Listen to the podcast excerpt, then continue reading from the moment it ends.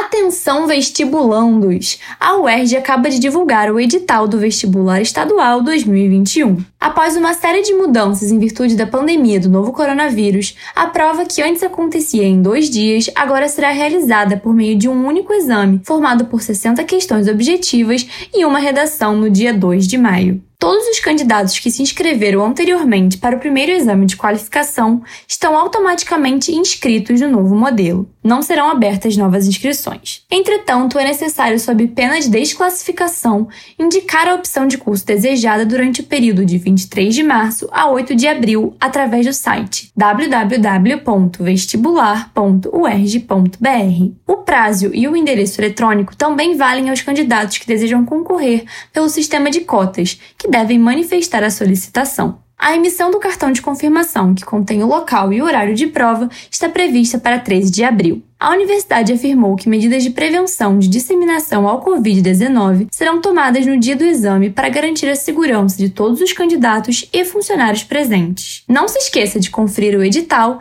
as instruções aos candidatos de cota, o calendário e os demais anexos disponíveis no site do vestibular. Diretamente do Rio de Janeiro para a Rádio UERJ, Carolina Medon.